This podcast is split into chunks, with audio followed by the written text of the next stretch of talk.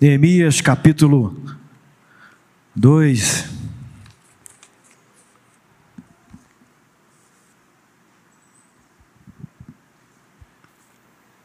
Livro de Neemias, capítulo 2, versículo 1 a 8.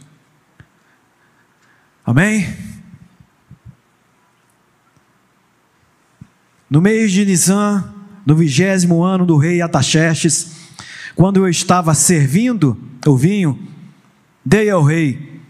Nunca antes eu tinha estado triste na sua presença. O rei me perguntou: Por que o teu rosto está triste, se não estás doente? E isso só pode ser tristeza do coração. Então tive muito medo. E disse ao rei: Que o rei viva para sempre. Como meu rosto não estaria triste, se a cidade que está o sepulcro dos meus pais está devastada e as suas portas foram destruídas pelo fogo. Então o rei me perguntou: O que estás pedindo? Nessa hora eu orei ao Deus do céu e disse ao rei: Se for do teu agrado, e se, seu, e se o teu servo puder contar com a tua benevolência, peço-te que me deixes ajudar, cidade do sepulcro de meus pais, para que eu a reconstrua então o rei, tendo a rainha sentada a seu lado, me perguntou: Quanto tempo durará a tua viagem? Quando voltarás? Depois de informá-lo sobre a duração da viagem, ele concordou e me deixou ir. Eu também disse ao rei: Se for do teu agrado, que se providencie cartas para os governadores do território a oeste do Eufrates, para que me deixe passar e assim eu possa chegar a ajudar. Que me seja dada também uma carta para Azaf guarda da floresta do rei, a fim de que ele me dê madeira, a fim de que ele me dê madeira para as vigas da, das portas da fortaleza que fica junto ao templo e para os muros da cidade, e também para a casa, e também para a casa que irei ocupar. Graças à mão benevolente de Deus que estava sobre mim, o rei atendeu aos meus pedidos. Amém? Pula lá para o capítulo 4. Vamos ler somente mais dois versículos finais. Capítulo 4, versículo 7. Mas quando Sambalate, Tobias, os árabes, os amonitas e os homens de Asdod ouviram que a reconstrução dos muros de Jerusalém estava avançando e que as brechas começavam a se fechar, ficaram furiosos. Finalizando o versículo 14. Depois de uma inspeção, eu disse aos nobres, aos oficiais e ao restante do povo: Não os tema, não os temais. Lembrai-vos do Senhor grande e temível, e lutai por vossos irmãos, vossos filhos e vossas filhas, vossas mulheres e vossas casas. Amém? Oremos. Graças te damos, ó Pai, por essa oportunidade de estar na tua casa, meu Deus, ministrando a tua palavra. Que o teu Espírito Santo possa me usar, Pai, com graça, com ousadia, com autoridade. Em nome de Jesus, que o teu Espírito Santo possa estar operando, alcançando os corações profundamente, ó Pai. Em nome de Jesus, que vidas possam ser, que famílias possam ser alcançadas aqui nessa noite, em nome de Jesus. Amém, igreja? Tema da mensagem de hoje: os dois melhores lugares no mundo. Eu disse os dois melhores lugares no mundo, não do mundo, mas sim no mundo. Estamos vivendo dias hoje terríveis, como bem falado aqui mais cedo. Só temos, temos ouvido bastante notícias ruins, notícias desagradáveis. Nós ouvimos na, na escola, a gente lê sobre o século passado, em que houve duas grandes, terríveis guerras globais ou guerras mundiais. Hoje em dia nós assistimos às guerras ao vivo: guerra na Síria, guerra civil na Síria, guerra na, na Ucrânia. E nessa semana, semana retrasada, começou a guerra contra Israel. E temos visto o pior de tudo: inocentes, ambos os lados sendo atingidos. Vidas inocentes sendo atingidas. Isso envolve os militares, isso envolve homens, mulheres, idosos, jovens, bebês. E aí surge aquela pergunta para todos nós, Vinícius: onde encontrar segurança? É possível o globo do jeito que está? Talvez surja aí a terceira guerra, talvez, vai depender dos desdobramentos do Ocidente versus o Oriente ou o Oriente versus o Ocidente. Onde encontrar segurança nos dias de hoje, meus queridos? Lá na história de Neemias, como nós acabamos de ler, essa passagem aqui se dá há cerca de 2.400, 2.450 anos antes. Há 2.450 anos. Após o exílio da Babilônia, Israel foi levado exilado para a Babilônia.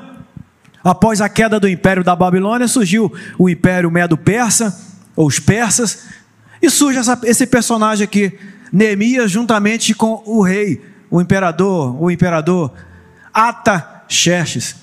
Se você voltar no capítulo 1, Neemias ele, ele trabalhava para o rei. Ele era tinha uma função real. E ele perguntou para os seus companheiros, para os seus compatriotas, como que estava Jerusalém, qual era o estado de Jerusalém. A notícia não era boa. Se você observar no capítulo 1, as notícias eram de que eram notícias cat catastróficas. Jerusalém estava devastada. Jerusalém estava socialmente derrotada. Governadores estavam ali oprimindo o povo com elevados impostos. Nada novo, né, Darlito? Jerusalém estava destruída, sobretudo os muros de Jerusalém, da cidade de Jerusalém, estavam destruídos. Os muros para aquela época simbolizavam proteção e dignidade para as nações, para os povos, era um meio é, de proteção. Não havia naquela, naquela época, naquele período, um acordo mundial de, de tratado de paz ou acordo de, de Genebra, em que doutrina-se a postura diante de guerras, não existiam isso. Os meios de proteção daquela época eram por meio dos muros. Eu acredito que todos vocês aqui já cantaram aquele louvor, vem com Josué lutar em Jericó. Essa passagem, a glória dessa passagem é Deus destruindo os dois destruindo os, os, a muralha de Jericó. Se você lê assim de forma rápida, você vai pensar muro, você vai querer contextualizar com o muro da sua casa que tem 5 centímetros, 7 centímetros, 10 centímetros. Como na verdade, quando se pesquisa sobre isso, estima-se que eram, dois, eram duas muralhas largas, com um metro de comprimento. Para que? Proteção da cidade. E Deus operou por meio de Josué, dá a volta por meio, por meio dos muros, e no sétimo dia vocês gritem, as muralhas cairão. Algo milagroso, gente, espetacular. Voltando aqui para Neemias. Neemias ficou consternado com aquela informação de que a cidade dele, Jerusalém, estava devastada, estava destruída, estava largada. Ora, eu não sou de Cabo Frio, eu não sou do Rio de Janeiro, eu sou lá da bela Vila Velha, Espírito Santo. Graças a Deus está bem, apesar de das questões de insegurança que está ocorrendo lá, mas graças a Deus minha família está bem, está tudo bem. Imagine você que não é daqui de Cabo Frio, que tem os seus parentes distantes, que tem os seus parentes no Rio de Janeiro, que tem os seus parentes em outra cidade, em outro estado, souber que a cidade dos seus familiares ou da sua família está destruída e que os dados de segurança ou de mortes ou de homicídio está crescendo está alarmante, como é que você ficaria? certamente extremamente preocupado, porque os seus pais estão em um lugar perigoso, porque os seus familiares estão em um lugar perigoso, porque a cidade onde outrora você nasceu e passou toda a sua infância e juventude está destruída, está desolada. Neemias, quando recebeu essa informação, ficou consternado, triste, E a primeira atitude que ele fez, como um bom crente, foi orar e jejuar e pedir a Deus um direcionamento. Senhor, me ajuda, Senhor, me abençoa. E começou a orar dia e noite em prol desse propósito, em prol de algo devastado que era Jerusalém. E estima-se que ele ficou quatro meses jejuando e orando, pensando como que eu vou fazer em prol da minha cidade, em prol da proteção dos meus familiares. E um dia, como nós acabamos de ler, ele se apresenta ao rei com afeição triste. Aquilo chamou a atenção de Ataxerxes e perguntou: por que você está triste? Você está doente? E mais uma vez a gente observa que ele orou e teve medo. Tem gente que pensa que crente não deve ter medo ou não pode ter medo porque nós servimos a um Deus todo-poderoso, um general de batalha, o nosso general é Cristo, nosso general é valente. O crente, sim, ele deve ter medo, ele não deve ser conduzido pelo medo, ele não pode é parar por meio do medo, até porque os homens de Deus, como nós acabamos de ler, teve medo. Neemias teve medo, não era para ele se apresentar diante do rei triste mas estrategicamente e consternado, triste, se apresentou ao rei.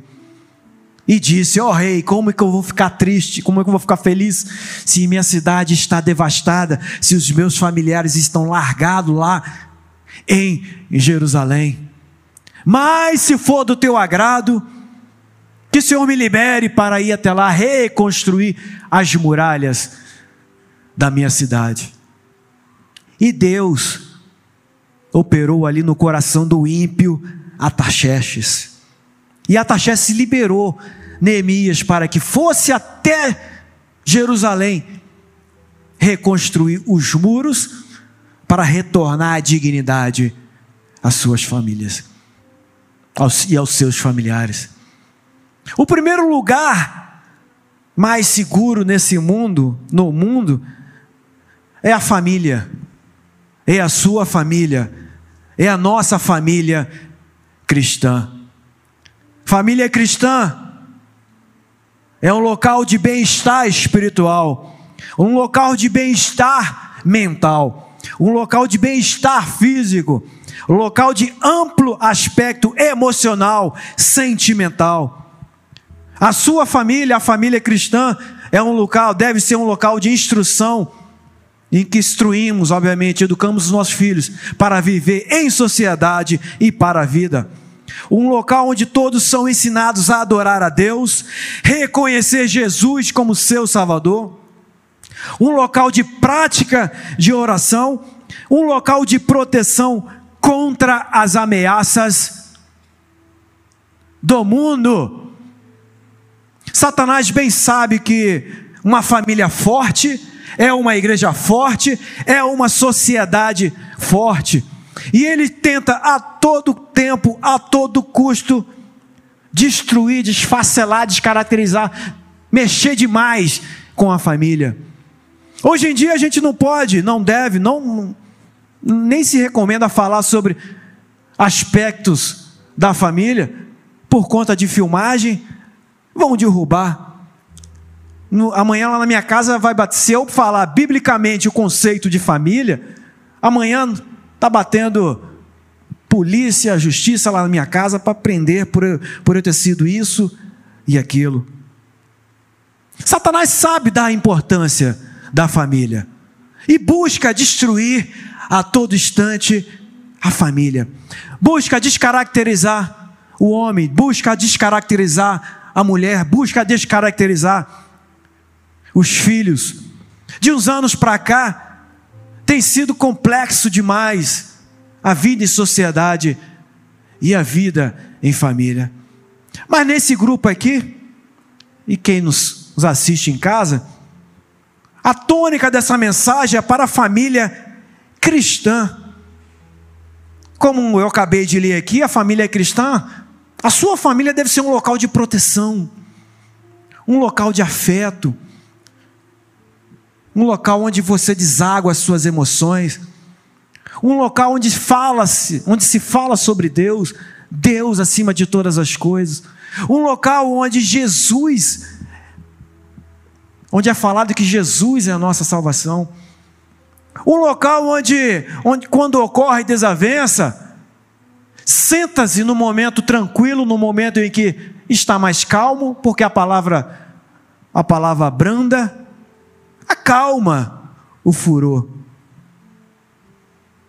E naquele momento de calor entre os casais, aquela conversa pentecostal, onde sai línguas estranhas para tudo quanto é lado, espera a poeira baixar, chama a família para perto e diz: o que, que, a, o que, que a Bíblia diz acerca do homem?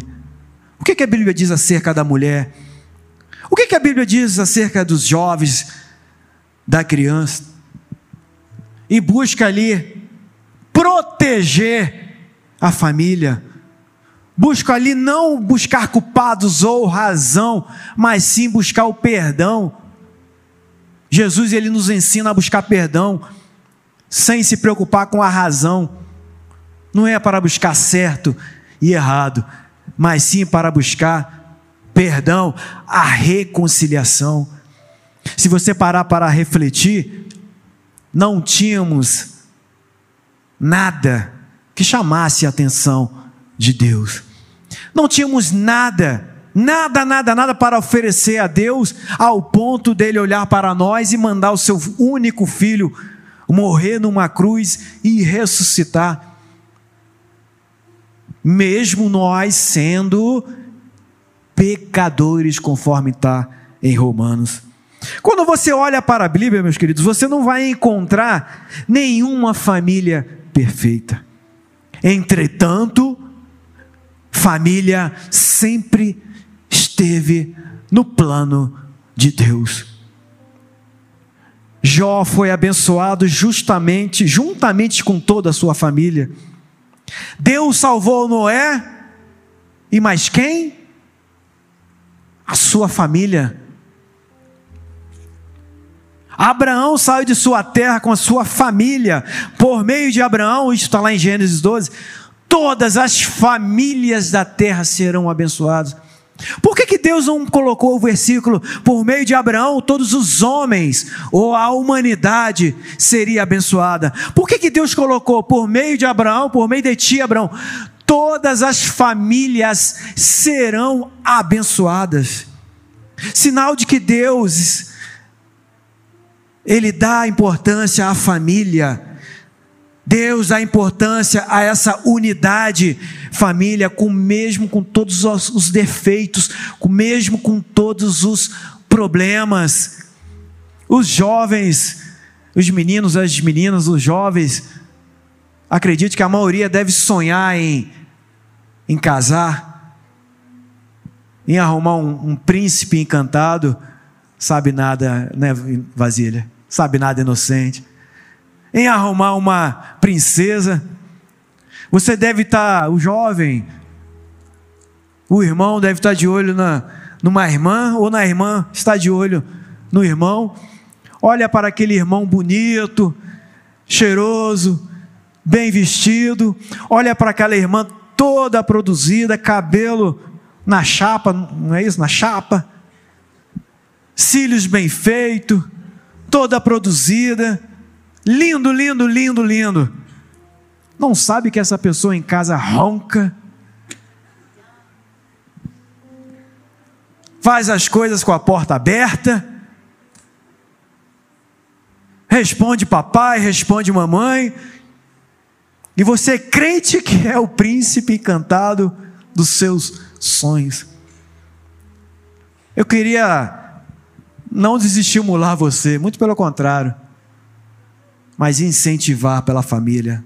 Casa, tenha filhos, tenha a sua família, mas lembrando que não há nenhuma família perfeita nesse mundo e nem na Bíblia. Abraão tinha os seus problemas com, com Sara. Isaac e Jacó herdaram a bênção juntamente com a família. José foi abençoado para quê, gente? Treze anos ali sendo esculachado no linguajar de hoje, vendido como escravo, preso injustamente. E não é essa cadeia de hoje, é uma cadeia bem insalubre. Mas Deus abençoou, Deus era com, jo, com José. José foi abençoado para que lá na frente ele abençoasse a sua família. Moisés, o maior profeta, foi protegido da morte por meio de sua família, por meio de seus pais. Foi abençoado por um plano familiar. Joquebede, juntamente com, com Miriam, foram lá e bolaram aquele plano, Deus abençoou. E José e Moisés foi salvo da morte por meio da família. A família merece demais a nossa atenção. Família estruturada é uma benção. Eu disse família estruturada, não, des, não desestruturada ou perfeita. Uma família em que senta-se e conversa-se sobre tudo. Conversa sobre o papel do sacerdote, de acordo com a Bíblia. Conversa sobre o papel da mulher, de acordo com a Bíblia. Conversa sobre o comportamento, como educar os filhos. Ensina a criança no caminho em que deve andar. Papel da família, família estruturada, abençoada é uma igreja forte, é uma sociedade também estruturada. 450 anos depois dessa parte de Neemias, vem o maior personagem que a humanidade conheceu. Jesus nasceu em Belém e viveu em Nazaré. De sua mãe Maria e de seu pai José, uma família pobre. José era carpinteiro. A gente só ouve falar de José ali na infância de Jesus. Mais à frente, nada, a Bíblia não fala mais nada sobre José. Provavelmente ele morreu. E vem Jesus no momento em que era em que Roma subjugava Israel, maltratava Israel. Você já parou para pensar? Coloque aqui para mim Mateus 5.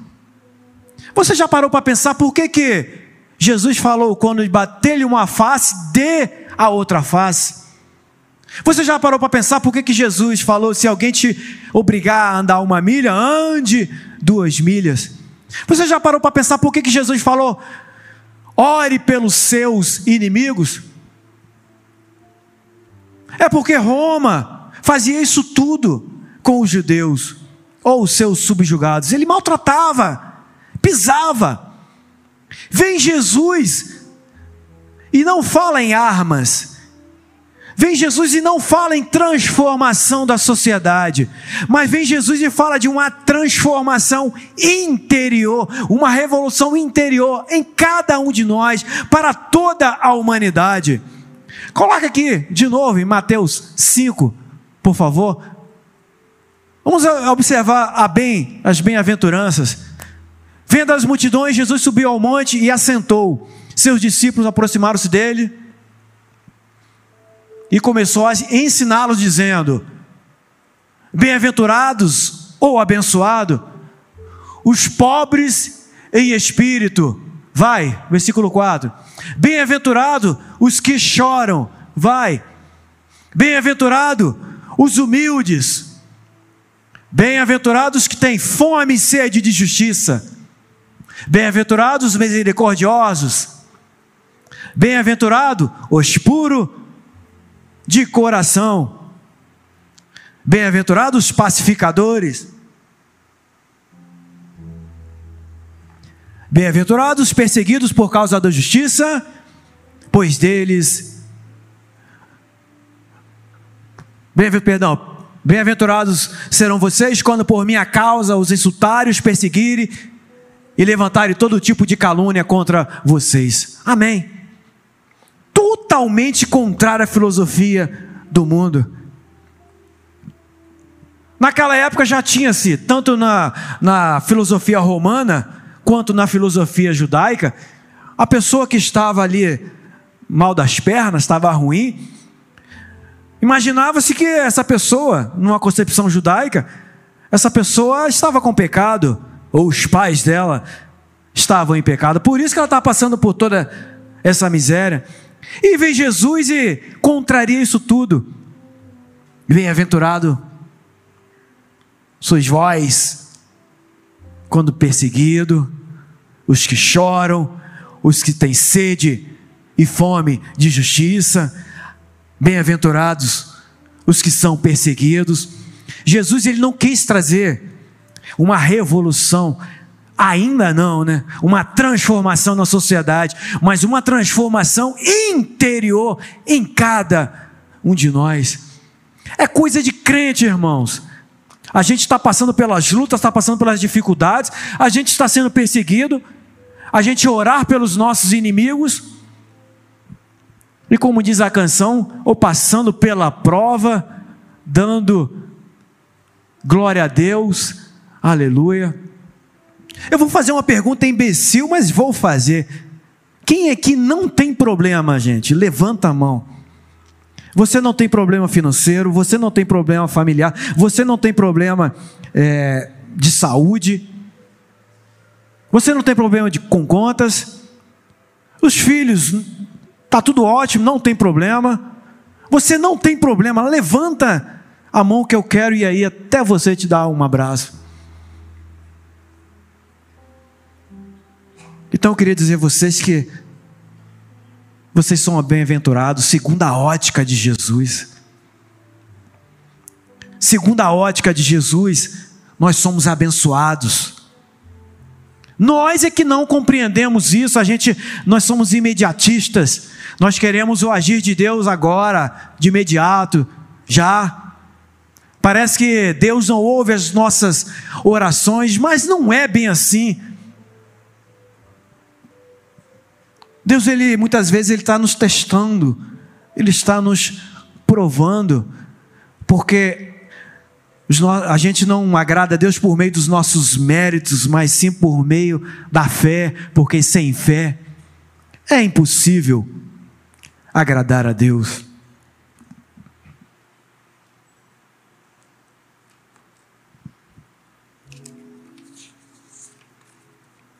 Meus queridos, Vem essa pergunta: onde encontrar segurança? Onde encontrar bem-estar? Jesus chama os seus discípulos e cria algo inimaginável, imperceptível a igreja de Deus. Ele chama Pedro para perto e diz: Tu és Petrus, ou seja, pedrinha mas sobre esta pedra edificarei a minha igreja e as portas do inferno não prevalecerão contra ela. A igreja, ela é indestrutível. Vem Jesus e cria a igreja. A divergência sobre o dia, quando que a igreja foi criada, se foi na ceia do Senhor, se foi no dia de Pentecostes, Pentecostes isso não importa. O que importa é que a igreja ela é indestrutível. Por quê? Está em cada um de nós. A igreja é movida por fé, a igreja é movida por cada um de nós. Se eu começar a ocorrer perseguição aqui em Cabo Frio, a gente mete o pé, vai para outro lugar e começa a, a, a, ser a igreja lá mesmo, falar de Jesus, falar de salvação, falar de encorajamento, falar de segurança. Eu volto a perguntar: onde encontrar segurança? Se não na família e na igreja. No dia mal, no seu dia mal, quem você pensa? Nos seus colegas de faculdade? Nos seus colegas de trabalho? dos trabalhadores lá da padaria ou do supermercado? Não. Mas no dia mal você pensa é na sua família. No dia mal é a igreja que está com você, orando com você. Quando você vai passar por aquela cirurgia difícil, complexa, é a sua família que está lá com você. E é a igreja que está lá também com você, intercedendo por você. Porque a Bíblia fala: se alegrar com os que se alegram e chorar com os que choram. É num dia alegre, a igreja está com você. Crente gosta de comida, né? Quando tem churrasco e comida, tá cheio de crente. Mas no dia mal também, estamos lá também, irmãos. Te visitando, orando, te dando apoio. O que seria se não existisse esse espaço aqui? Chamado igreja, igreja física. A igreja ela tem dois aspectos, meus irmãos. A estrutura física, que é um local de ministração da palavra de Deus e do evangelho de Jesus. E de um ensino sobre viver fora dos padrões do mundo. O mundo está aí louco. Como encontrar paz? Manda um representante de uma nação para lá. Manda representante de outra nação para lá.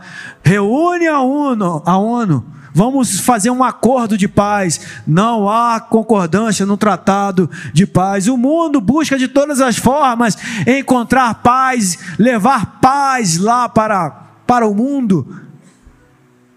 Mas não vai conseguir. Aí você sai de sua casa, toma banho 5 horas da tarde, às 17 horas, para o culto das 6 e aqui, contra todos os padrões do mundo, você ouve uma palavra de encorajamento, uma palavra de paz, uma palavra de segurança. É ou não é o melhor lugar em si estar do que na casa de Deus? no meio da igreja, no templo do Senhor, ouvindo falar sobre paz, não essa paz que o mundo dá, essa paz que o mundo proporciona, mas a paz interior em que Jesus nos proporciona, que Jesus oferece para todos nós, para mim e para você. É coisa de crente, você está endividado, você está enrolado, cheio de conta, mas você está em paz. Semana que vem, nessa semana, você vai fazer um exame e está preocupado e está tenso, e você ouve uma mensagem dessa, confiante no Senhor, e sai daqui como? Em paz. É ou não é maravilhoso estar na igreja, ouvindo sobre isso? Nada melhor do que a nossa fé sendo tratada o segundo aspecto da igreja é o aspecto espiritual. Em Efésios 2,19, diz que nós, igreja, nós somos a família de Deus. Em 1 Coríntios 3,16 diz que a igreja, eu e você, somos templos do Espírito Santo. Em Gálatas 6,6 diz que nós somos Israel de Deus. Israel não é só Israel conflito que está lá, mas Israel de Deus. Por que Israel, gente? Deus tem um plano para Israel, gente. No livro de Isaías, escrito há 2.700 anos, quando o Israel foi levado pela Babilônia, lá para um cativeiro, Isa, Isa, é, Isaías profetizou: pode uma nação nascer, surgir em um só dia? Sabe quando que essa profecia se cumpriu, gente? Em 1948. Israel ficou dois anos aí desaparecido, sem nação, os judeus espalhados pelo mundo inteiro. Deus tem uma, tem uma aliança com Israel, por isso que eles estão de pé ainda. E Deus, fazendo esse comparativo, diz: Assim como eu tenho uma aliança com Israel, eu tenho uma aliança com você, igreja. Vocês são Israel de Deus, está lá em Gálatas 6,6. Em 1 Pedro 2,9 diz assim: que a igreja, a geração eleita, sacerdócio real, nação santa, povo exclusivo de Deus. Você é exclusivo do Senhor. Tá bom ou não? Igreja gloriosa e irrepreensível, sem mácula, sem ruga e vestida de justiça, pelo mérito de Cristo. Isso está em Efésios 5, 27, em Apocalipse 2, Apocalipse 19, 8. Tá bom? Ou não, meus irmãos? A igreja é perseguida pelos ímpios, mas guardada por Deus. Tá bom? Ou não? O que mais? O que, que te faz feliz, meus irmãos? Ganhar na loteria? O que, que te faz feliz? Dinheiro? O que, que te faz feliz? Está tudo ótimo, está tudo bem, está tudo legal segundo seus parâmetros. Vem Jesus, vem Paulo, ou vem Deus e diz assim: posso passar por dificuldades, aflições, lutas, perseguições, mas em todas essas coisas somos mais do que vencedores, mais do que vencedores. Isso é para você, igreja, para nós. Isso é glorioso demais, meus irmãos. Uma palavra de encorajamento. Aí você pode dizer, mas há problemas. Não vamos negar. Há problema na família, há problemas na igreja, é óbvio. Onde tem o um ser humano, tem problemas. Onde há ser humano, há discordâncias, há divergências. Mas o que, que a Bíblia fala quando há uma discordância na igreja ou uma discordância na família? Se você souber que tem alguém, alguma queixa contra você, antes de deixar a tua oferta, vai lá e se reconcilia e reconcilia, re, se reconcilia com seu irmão. Onde é que você vai encontrar uma palavra de santidade? A Bíblia fala em santidade. Onde é que você vai encontrar a palavra de perdão? Onde é que você vai encontrar isso? Que o homem deve amar a sua esposa, assim como Cristo amou a igreja ao ponto de dar a vida por ela. Aonde você vai encontrar mulheres sede submissas aos vossos maridos, apesar do mundo estar dizendo o contrário? Não vai nessa, não, meus irmãos. Quer encontrar segurança? Permaneça ali na sua família. Ame a sua família. Proteja a sua família. Tudo bem, ele não gosta de lavar louça, mas ame ele a si mesmo. Você, você esposa, pede algo ao seu marido e só daqui a seis meses que ele vai lembrar de consertar a torneira. Mas vocês também são muito apressadas, gente. Só porque ele só lembrou de consertar depois de seis meses. Ele limpa o carro ali de ano em ano, o carro parece um, um carro da Colurbe. Mas ele é bênção de Deus para a sua vida. Ele é o sacerdote que Deus colocou nessa família. Você é a mulher sábia que edifica o lá na rocha, os filhos criados ali no ensino, do Senhor. Amém, igreja? Coloque-se de pé.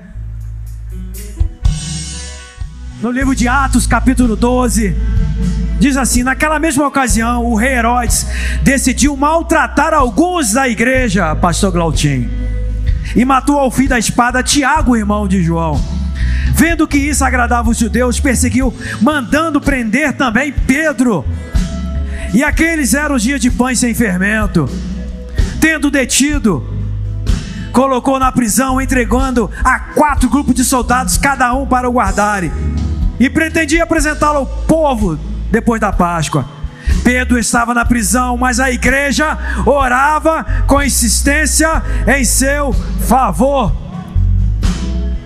Quando Herodes estava para apresentá-lo naquela mesma noite, Pedro estava dormindo entre dois soldados, algemado com duas correntes, e as sentinelas guardavam a prisão diante da porta. De repente veio o anjo do Senhor e uma luz resplandeceu na prisão. E ele tocou no lado de Pedro e o despertou, dizendo: Levanta-te depressa. E as algemas caíram dos seus pulsos. E o anjo ainda lhe disse: Coloca as suas roupas e calças e sandálias. E ele assim fez e disse-lhe mais: Põe a tua capa e cega-me. depois de refletir nessas coisas, dirigiu-se à casa de Maria, porque ali tinha um PG, tinha uma célula na casa de Maria, mãe de João, também chamado Marcos, onde muitas pessoas estavam reunidas e orando. Tinha um PG naquele dia ali. Quando ele bateu no portão do pátio, uma criada chamada Rode chamou para atender, reconhecendo a sua a voz de Pedro, não abriu o portão por causa da alegria, mas correndo para dentro, anunciou que estava Pedro do lado de fora do portão. Os dois melhores lugares nesse mundo é a sua família alicerçada em Cristo e a igreja. Porque no dia mal a igreja está com você orando, intercedendo, e as algemas em nome de Jesus vão cair. Eu queria fazer uma oração nessa noite por duas pessoas, ou melhor, por duas questões. Tem problema nas famílias? É óbvio. Tem problema na igreja? É óbvio. Você acha que foi fácil para Noé e a sua família estar ali com a bicharada toda dentro da arca? Aquela bicharada toda eu não posso falar cagando, que é feio, né? Falar cagar. Aquela bicharada toda defecando na arca. Imagine o fedor que estava naquela arca, gente.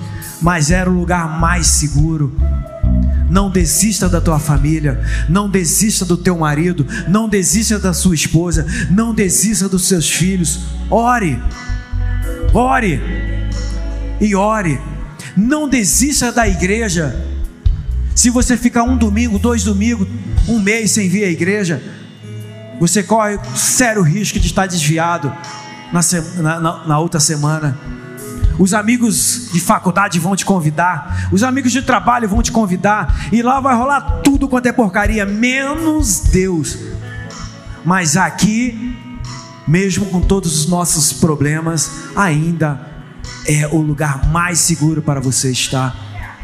Oremos, você que está nessa situação fraco, querendo desistir do seu marido, querendo desistir da sua esposa, querendo desistir dos seus filhos, você que está nessa situação fraca, querendo desistir da igreja, coloca a mão no seu coração. Não vou te convidar aqui na frente, não.